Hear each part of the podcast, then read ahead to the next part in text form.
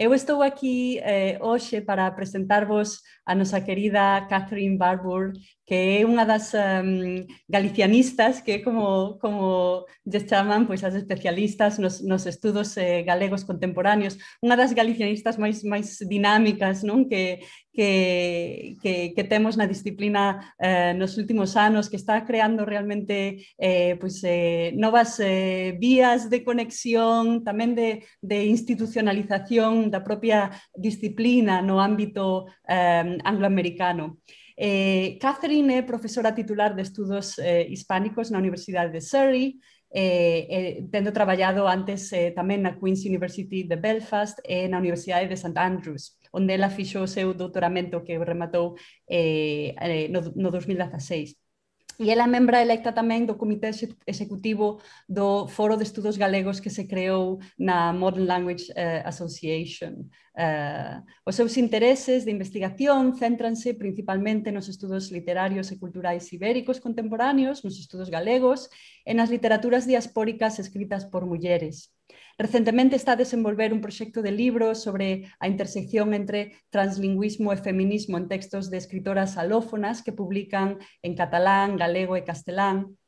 E hoxe en, en, en Playbéricos presentamos a súa uh, monografía Contemporary Galician Women Writers, que saiu o ano pasado en Legenda, que é eh, a primeira análise verdadeiramente que, que, que existe de narrativa, eh, contemporánea en, en galego e, eh, e en castelán eh, de escritoras eh, de orixe galego eh, que teñen pois, ideoloxías políticas, lingüísticas e tamén eh, sobre eh, a cuestión da identidade nacional pois encontradas, non en conflicto. Entón, o libro de Catherine pois eh, verdadeiramente aborda un tema un tema moi interesante, moi moi momento e estamos pois, moi, moi agradecidas por, eh, por que el aceptase este, este debate tamén. Así que paso, pois, a, paso a palabra a Catherine.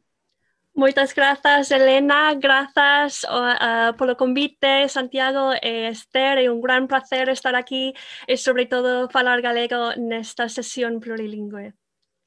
Hoxe vou, hoxe vou falar do, do meu, no novo libro eh, eh, Contemporary Galician Women Writers, publicouse o ano pasado eh, con, con Legenda, eh, editorial eh, de Modern Language Humanities Research Association. O libro, como di Elena, toca cuestiones de lingua, política e género, en la narrativa de mujeres que escriben en galego y también en castelán. Eh, eh, son novelas eh, publicadas entre 2000 y 2010, datas importantes, digamos, que hubo en los últimos 20 años como un boom de narrativa en galego de mujeres. eh, quería tamén eh, com, eh, pois, eh, analizar, comparar coa situación na lingua eh, eh, pois na, no castelán eh, e como di Elena, pois eh, son escritoras eh, interesantes, pero é moi polémico eh, ver estas eh, escritoras xuntas, porque ideolóxicamente, lingüísticamente e tamén en términos de xénero son moi distintas. Eh, entón, basicamente, eh, pregunto eh, no meu libro como se rep representa Galicia e a identidade galega, eh, Galicia, eh, pois nos textos, eh, pensando nestas cuestións de lingua eh, e política e xénero tamén.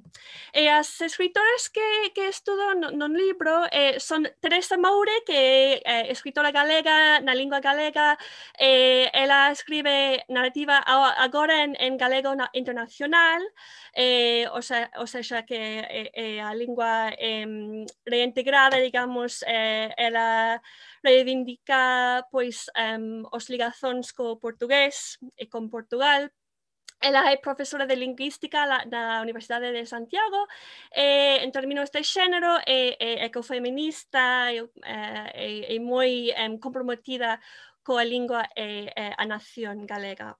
E logo, logo no medio, digamos, temos a Luisa Castro, ben coñecida no campo eh, literario, literario galego como poeta, sobre todo. Es, ela escribe poesía en galego, eh, pero escribe a narrativa en castelán. Entón é interesante porque ela ves, ela pois vese como escritora bilingüe, está no medio no sentido de eh, usar as túas linguas é eh, políticamente interesante tamén en cuestións de xénero porque rechaza o, as etiquetas e eh, eh, dice, pois, pues, vese como individualista.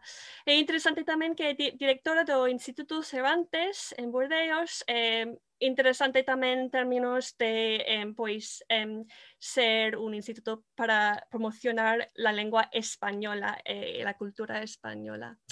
E logo temos a, a escritora máis, máis polémica, moi polémica no, no campo eh, de estudos galegos, porque ela, eh, Marta Rivera de la Cruz, escribe só en castelán é, é moi crítica coa política lingüística galega eh, e tamén é, crítica pois em, moitas cuestións sobre a identidade galega.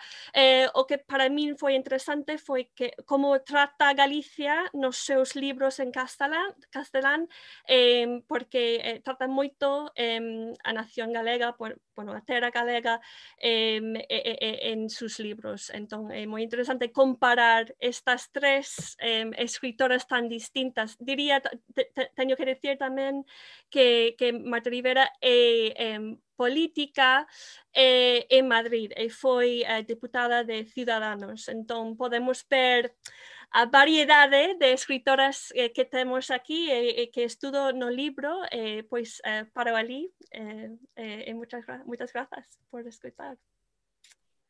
Moitísimas grazas, eh, Catherine. Eh, bueno, nolas dúas xa temos eh, falado ás veces destas cuestións, pero é, bastante, é, é importante eh, pois, seguir un pouco con este, con este coloquio. Non? O teu libro eh, toca de cheo cuestións que son neste momento eh, moi actuais na esfera pública galega, eh, revividas recentemente polo debate acerca de que usos institucionais se lle poden dar o Pazo de Meirás, non? Seguro que estás eh, atenta a este, a este debate que foi a antiga residencia eh, de Emilia Pardo Bazán, eh, e durante a ditadura a residencia de Brao eh, de Francisco Franco e finalmente recuperada para, para o povo, eh, polo povo eh, galego eh, logo de anos de, de, de presión social e política. Non? En este debate aparece a pregunta de eh, como se pode reivindicar para a cultura galega proxectos, eh, trayectorias literarias como as de a propia Emilia Pardo Azán, eh, salvando moito, moito as distancias eh, en termos de calidade literaria, eh, penso pois, a Marta Rivera de la Cruz, que construen un imaginario subalterno? Para, para, para a eh, galegas.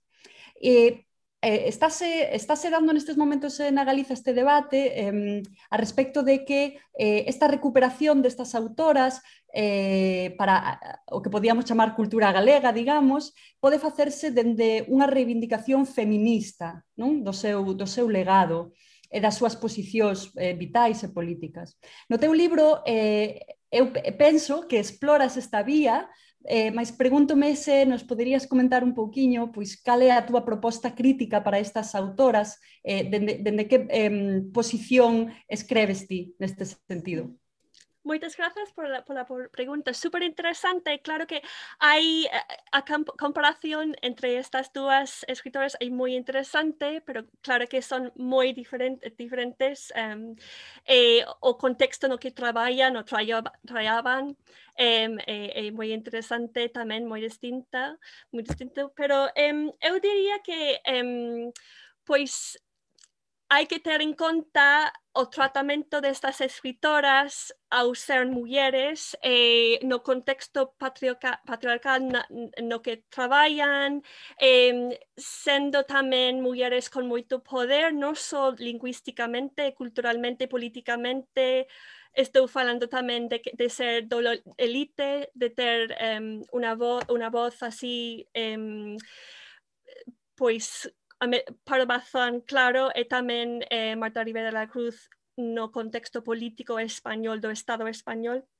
Entón, eh, creo que é importante ler estas escritores, es, eh, estas escritores en, en español dende un punto de vista pois de estudos galegos eh, pero a veces también entender que, claro, que no es lo mismo, tenemos que tener en cuenta o poder, eh, o a clase social, um, e todo o que va detrás políticamente que, que teñen.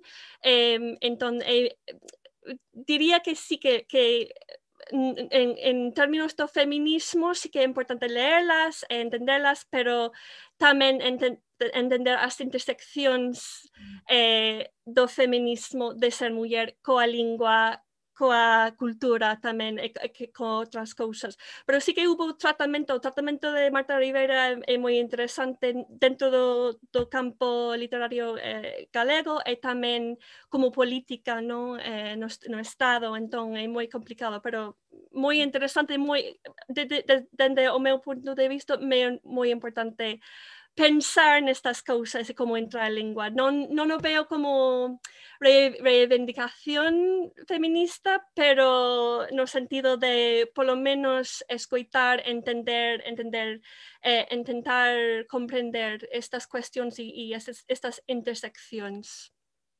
Gracias. Gracias a ti, Catherine. Un placer hablar contigo como siempre. Gracias.